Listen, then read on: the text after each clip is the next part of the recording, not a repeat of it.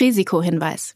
Die Inhalte dieses Podcasts dienen ausschließlich der allgemeinen Information und sind zum einen ohne Gewähr und zum anderen keine Empfehlung zum Kauf oder Verkauf bestimmter Finanzinstrumente.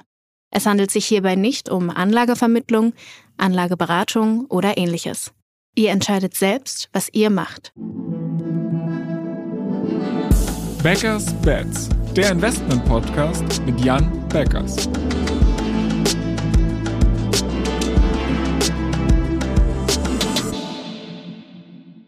Moin Jan. Hallo Florian. Es sind mal wieder zwei turbulente Wochen vergangen und ich glaube, es gibt ein Thema, wo wir nicht drum kommen werden, drüber zu sprechen, und zwar der Krypto-Crash der letzten Woche. Wie hast du das erlebt und was denkst du darüber? Also wie du ja schon sagst, die Märkte insgesamt äh, waren ja hochvolatil wieder in den letzten Wochen. Und in diesem Umfeld kam es zu, zu so etwas wie eine Art Bankrun, kann man sagen, auf UST, also den Stablecoin im Terra Luna Ökosystem. Und das heißt, dort gibt es einen Stablecoin, der auch in den letzten Monaten ziemlich groß geworden ist, einfach weil es im Terra Luna Ökosystem einige Möglichkeiten gab, im Anchor-Protokoll quasi 20 Prozent sogenannte risikofreie Rendite zu machen. Risikofrei natürlich dabei in, in, in starke Anzeich, Anführungszeichen äh, äh, gesetzt, weil Free Lunch gibt es nun mal einfach nirgendwo. Ne? Das heißt, jeder, der das mitnehmen wollte, musste sich dessen bewusst sein, ähm, äh, dass es natürlich Risiken dort gibt. Und ein Risiko ist eben der, der Stablecoin US Terra. Und im Zuge dieser insgesamt volatilen Märkte und einiger geplanter Änderungen auch im Anchor-Protokoll kam es dann dazu, dass immer mehr ähm, Assets abgezogen wurden, ähm, dass der Pack sich gelöst hat. Das heißt eben ein Dollar UST nicht mehr gleich ein Dollar ähm, USD war und äh, einfach in einer zunehmenden Abwärtsspirale war. Und im, Zu im Zuge der insgesamt hoch verunsicherten Märkte ähm, genau, konnte die Abwärtsspirale dann nicht mehr gestoppt werden. Auch nicht dadurch, dass dann die Luna Foundation, die hat ja vorher Bitcoin in großem Stil gekauft, was auch in den vorherigen Wochen noch die Märkte hochgetrieben hatte, dann begonnen hat, ihre Bitcoin-Reserven zu verkaufen, um eben den eigenen Stablecoin zu stützen. Und das hat natürlich insgesamt die Kryptomärkte dann über den Bitcoin-Verkaufsdruck weiter nach unten gedrückt und, und damit dann in Kombination mit dem insgesamt volatilen Umfeld einfach für, für massiven Verkaufsdruck an der Stelle gesorgt. Was bedeutet das jetzt perspektivisch für den generellen Kryptomarkt? Also ich glaube, ähm, äh, es, es zeigt natürlich einfach noch einmal wieder die Risiken auf, äh, die es dort, äh, die es dort gibt. Ne? Also ähm, insbesondere natürlich auch, weil ähm, äh, äh, Terra Luna jetzt ja, ich sag mal, nicht irgendein Startup-Projekt war, sondern schon, ne, also es ist wirklich in die in die Top Ten geschafft. Äh, er hat dort auch viele prominente äh, Anhänger äh, gehabt hat und es zeigt äh, letztendlich immer wieder auf, ähm, äh, ne, dass, dass wir in einem ganz frühen Stadium ähm, dieses Marktes sind, dass es eben auch größere Risiken äh, dort äh, gibt als jetzt beispielsweise im Equity-Markt, weil einfach alles viel neuer, viel unbewährter an der Stelle ist. Und ähm, genau, und das sind sicherlich, ich sag mal, an der Stelle wichtige Schlussfolgerung. Ansonsten, ich sag mal, das Thema Algorithmic Stablecoin ist eins, was ja vorher schon häufiger mal geplatzt war an der Stelle. Ne? Das heißt, es ist jetzt nicht das erste Mal, dass es vorgekommen ist. Ähm, ähm, ist immer wieder probiert äh, worden an der Stelle und äh, ja, an der Stelle jetzt äh, erneut einmal hat es das nicht geschafft. Dann lass uns doch gleich mal den Schwenk hin zum Equity-Markt machen. Und ich glaube, ein ganz gutes Bindeglied zwischen Krypto und Equity ist Coinbase. Die wurden ja in der letzten Woche auch so ein bisschen verprügelt. Ähm, wie hast du das erlebt und was hast du da für eine Meinung zu? Ja, also genau, ein, ein bisschen ist gut. Äh, ich glaube, die haben letzte Woche mal eine, eine ziemliche Breitseite äh, erwischt und zwar aus verschiedenen Seiten kommt. Das eine ist ja, dass Coinbase weiterhin trotz ja eigentlich einer guten Ertragskraft als sehr risikobehaftete Aktie eingeschätzt wird. Und die wurden ja Anfang der Woche nochmal verkauft. Ähm, gleichzeitig dann bei den Unternehmensergebnissen ähm, was ohnehin schon eigentlich recht klar war, ist, dass äh, das Trading-Volumen sich natürlich gerade im Vergleich zum sehr starken Vorjahres äh, Q1 ähm, äh, verringert hatte. Ähm, das kann man aber auch anhand von Blockchain-Daten, ich sag mal vorher, eigentlich auslesen. Das wissen die Märkte größtenteils auch. Ähm, und dann ist natürlich die Frage, wie geht's mit der Profitabilität von Coinbase weiter, weil Coinbase eben einfach ganz stark weiter investiert in neue Produkte, ins, ins eigene Wachstum und letzten Endes in Summe mit Equity und Kryptomärkte haben beide quasi ähm, äh, ja, letzten Endes wurden von Unsicherheit dominiert, gab es dort eben dann besonders starken Sell-off der sich dann aber auch massiv wieder korrigiert hat zum Ende äh, der letzten Woche hin. Okay, aber was bedeutet das jetzt langfristig für die Coinbase-Aktion? Wie schaut ihr ganz generell auf die Equity-Märkte gerade?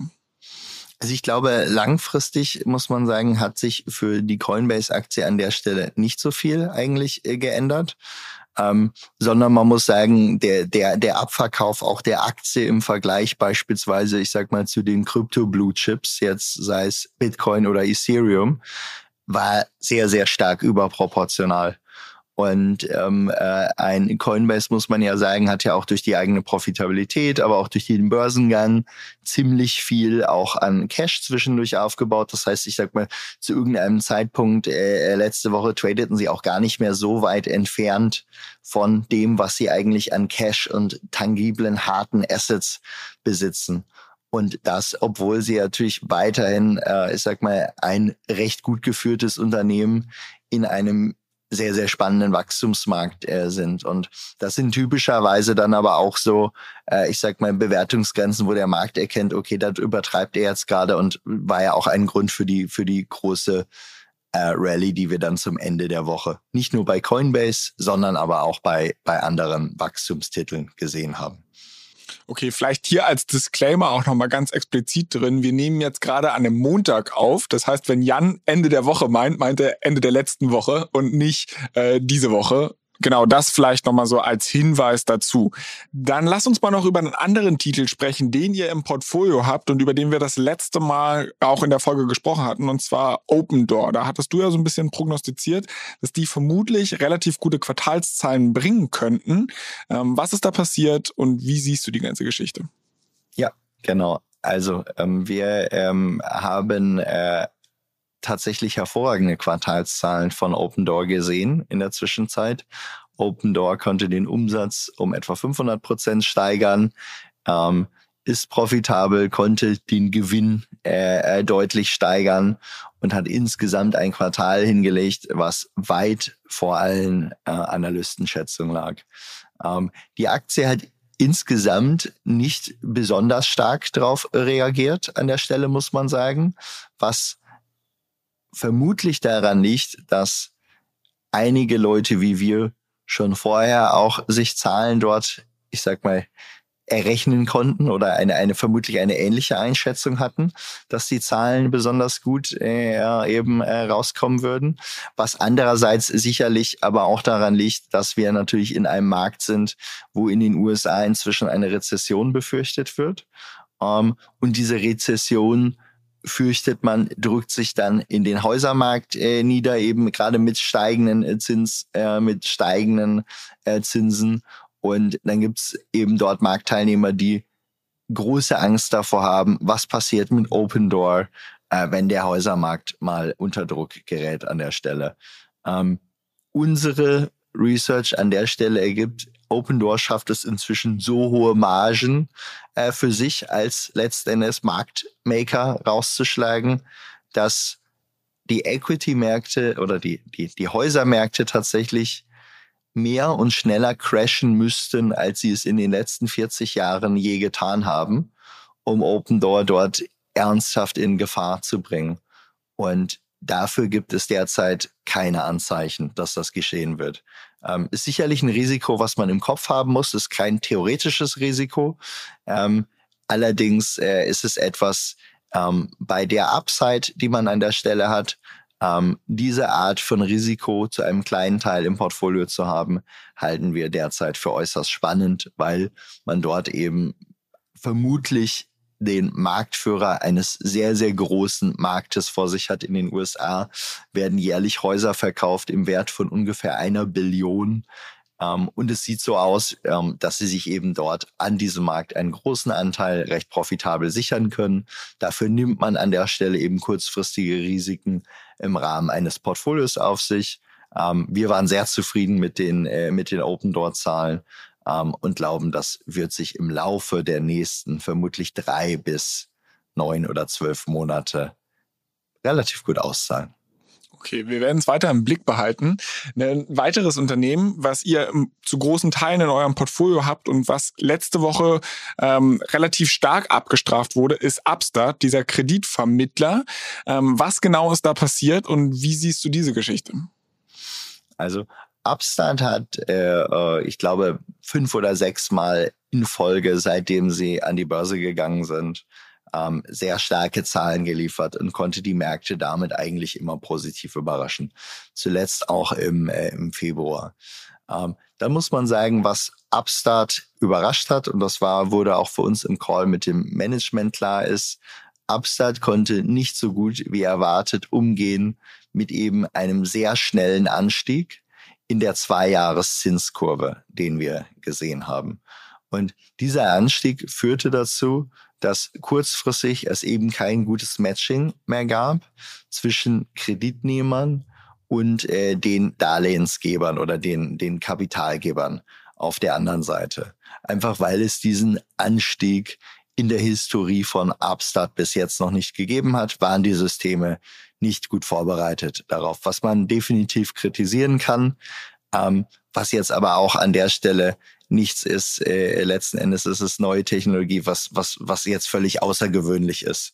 Ähm, Upstart hat dann etwas getan, was wir für richtig halten, nämlich sie haben, um weiterhin ähm, ihre eigenen Kunden gut zu bedienen, vorübergehend Kredite auf die eigenen Bücher genommen. Das heißt, das eigene Balance Sheet an der Stelle genutzt, um die Kunden weiter gut zu bedienen. Wir halten dies für absolut richtig, ähm, denn Upstart als langfristig denkendes Unternehmen sollte in ganz starkem Maße den eigenen Kunden verpflichtet sein und nicht jetzt nur darüber nachdenken, was denkt sich der Kapitalmarkt. Der Kapitalmarkt ist allerdings so, dass er einer Software as a Service Company ähm, ein deutlich höheres Multiple zubilligt als quasi einem Balance Sheet Länder. Und das ist auch zu Recht so. Ähm, wir glauben jedoch, dass diese temporären Schwierigkeiten, die es bei Upstart gibt, vom Markt massiv überbewertet wurden im Vergleich zu eigentlich dem, wie sich in den wahrscheinlichsten Szenarien die Lage einfach in den nächsten Monaten und Jahren dort entwickeln wird. Und aus dieser Sicht müssen wir, müssen wir sagen, ähm, Upstart hat zwar kein gutes Quartal an der Stelle äh, geliefert. Die Marktreaktion darauf halten wir jedoch für in 80 bis 90 Prozent aller Fälle für sehr, sehr übertrieben. Ähm, wir nehmen sowas natürlich einfach immer zum Anlass für uns, noch tiefer nachzuforschen, jeden Stein an der Stelle umzudrehen und äh, sicherzustellen, dass wir mit hoher Wahrscheinlichkeit einfach im richtigen Szenario uns befinden. Ähm, wir haben deshalb gesagt, an der Stelle wird es wahrscheinlich Sinn machen, wenn wir in den nächsten Wochen einfach die Research, die wir gemacht haben und die wir an der Stelle machen, ähm, äh, einfach einmal offenlegen. Dann kann man relativ transparent machen, was ist die Upside an der Stelle, ähm, wenn gewisse Annahmen eintreffen, ähm, was ist die Downside an der Stelle, äh, wenn andere Einnahmen treffen. So kann sich jeder einmal ein Bild machen äh, an der Stelle. Wie ist hier Risiko? Wie ist hier äh, die Chance? Ähm, und, äh, und, und, wie, und, und, und wie ist unser genauer Blick an der Stelle darauf? Insofern, ähm, wir arbeiten gerade daran, diesen Case einfach mal aufzuschreiben und dann auch zu veröffentlichen. Und wenn es soweit ist, wird eine Menge Arbeit reinfließen, aber dann äh, genau wird man natürlich auch hier bei Beckers Bets davon erfahren.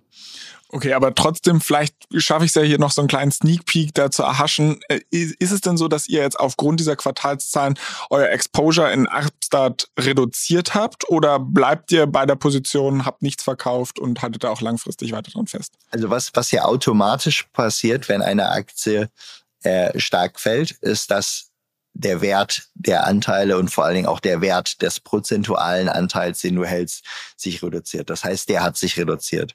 Ähm, wir haben aber gerade diese initial sehr hohe Überschwangreaktion aus unserer Sicht genutzt und haben angefangen, auch natürlich nach intensiven Gesprächen mit vielen Marktteilnehmern, auch mit dem Management, äh, Anteile nachzukaufen. Mit diesen Nachkaufen sind wir auch jetzt bereits wieder gut im Plus. Das heißt, man kann äh, äh sagen, ähm, wir machen zusätzliche Research-Arbeit an der Stelle. Wir kaufen langsam nach. Ähm, wir entwickeln uns dabei aber auch, ne, wir schauen dabei stark auf, was sehen wir an, an Daten jeweils zu Upstart.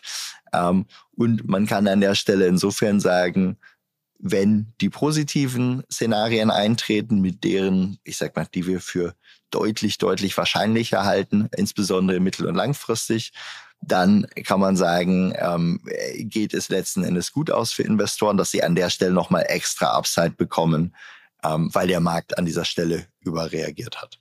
Jetzt habe ich begriffen, dass nochmal detailliertes Research veröffentlicht wird. Trotzdem hast du gerade ja gesagt, ihr habt nachgelegt und ich würde da gerne nochmal nachbauen, ob die dieses, dass sie jetzt Kredite auf die eigene Bilanz nehmen, bedeutet ja eigentlich auch, dass sie Ausfallrisiko übernehmen. Das heißt, wenn ein Schuldner seine Kredite nicht mehr bedienen kann, dann könnte das Modell ja sehr viel mehr Risiken haben. Die bereiten dir keine Bauchschmerzen?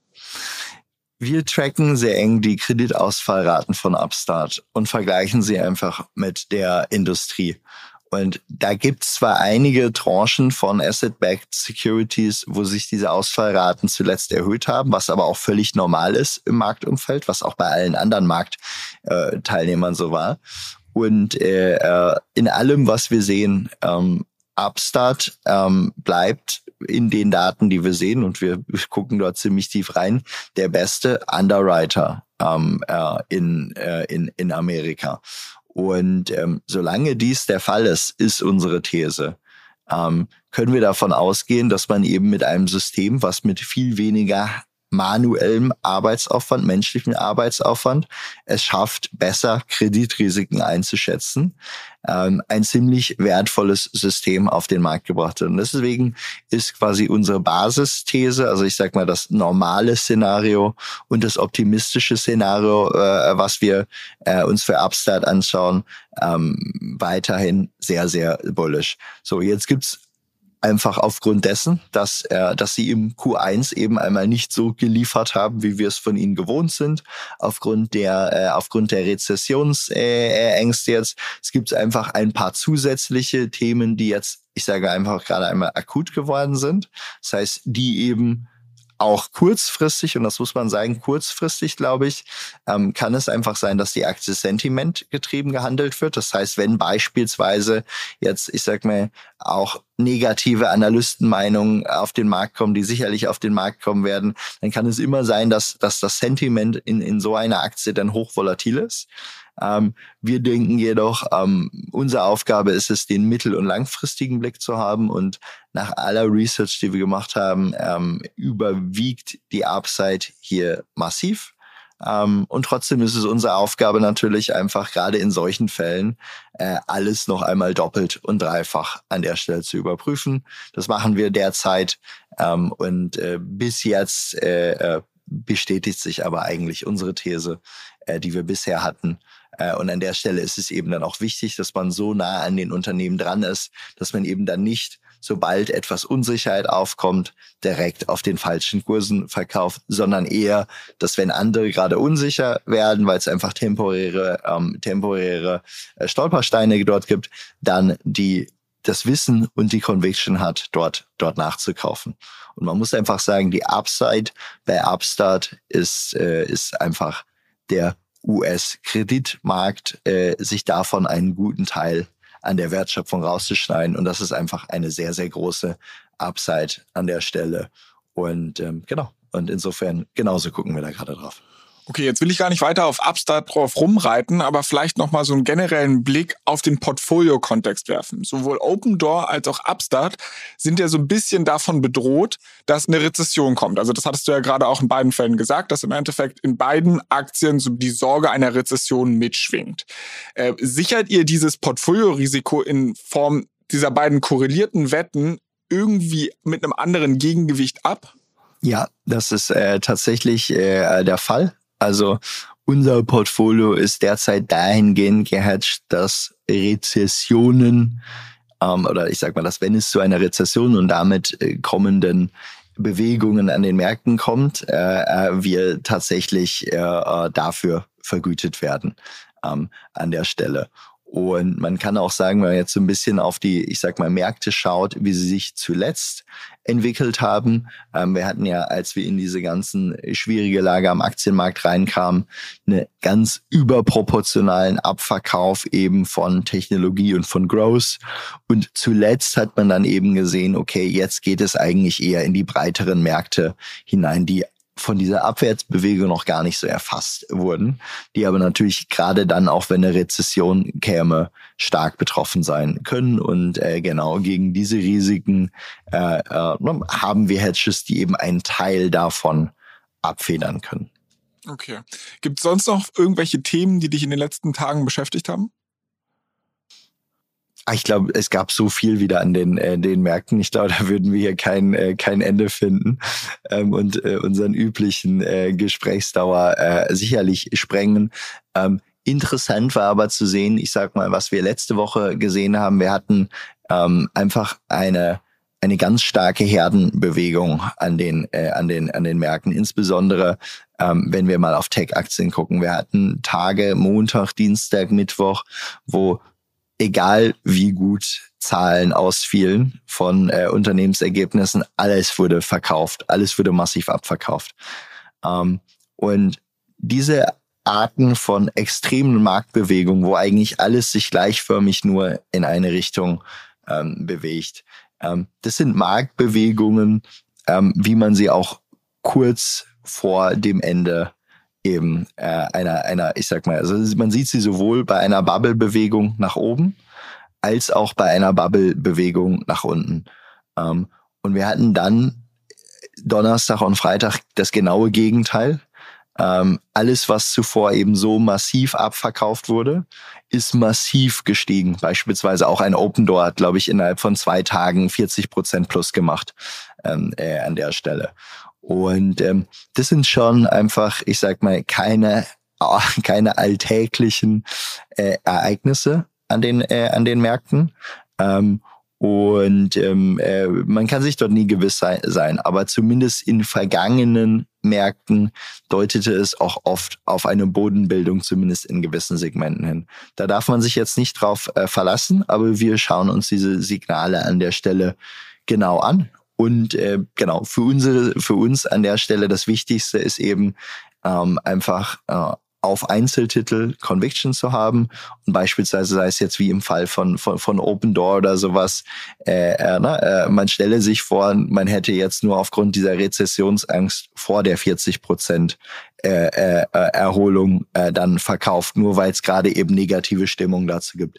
Äh, und das ist eigentlich so, glaube ich, das, was für uns und für sicherlich auch für viele andere Anleger ein wichtiges Fazit ist. Man darf sich nicht zu sehr von kurzfristigen Marktbewegungen dort beeinflussen lassen, weil man sonst in Gefahr gerät, dass man immer dann, wenn gerade Negativität vorherrscht, auf wirklich tiefen Marktpunkten verkauft und äh, äh, auf der anderen Seite genau dann kauft, wenn, wenn Sachen wieder teurer geworden sind. Und insofern glaube ich, äh, in, in dieser Marktphase zahlt sich einfach aus, äh, auf die richtigen Unternehmen zu setzen, auch wenn alle Welt auf einmal einen kurz, total kurzfristigen Zeithorizont hat und sich überlegt, okay, was passiert morgen, was kommt da für eine Schlagzeile raus, dann zahlt sich einfach häufig aus, selber einfach seinen Zeithorizont, auf den man guckt, ne, äh, langfristig und mittelfristig zu halten, eine ruhige Hand äh, zu bewahren ähm, und äh, ja, und dann wird man äh, eben auch von, von, von den sehr positiven Kursbewegungen belohnt. Und äh, ja, ich glaube, äh, in so einer Marktphase wie jetzt, man muss einfach auf starke Qualitätstitel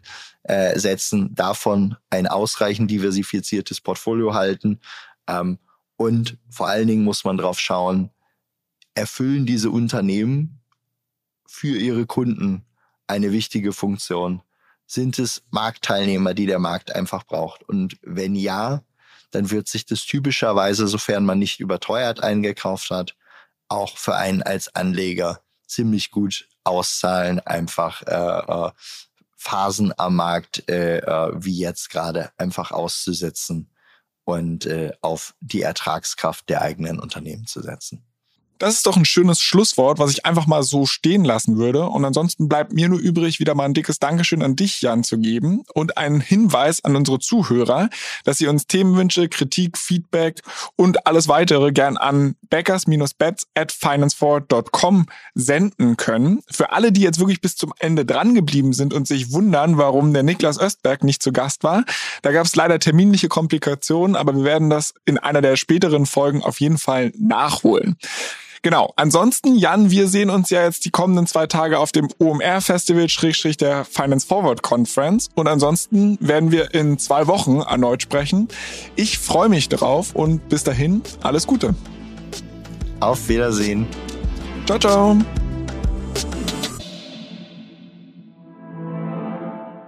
Dieser Podcast wird euch präsentiert von BitCapital und Finance Forward. Die Produktion wie auch die redaktionelle Verantwortung für die Inhalte liegen bei der Podstars GmbH.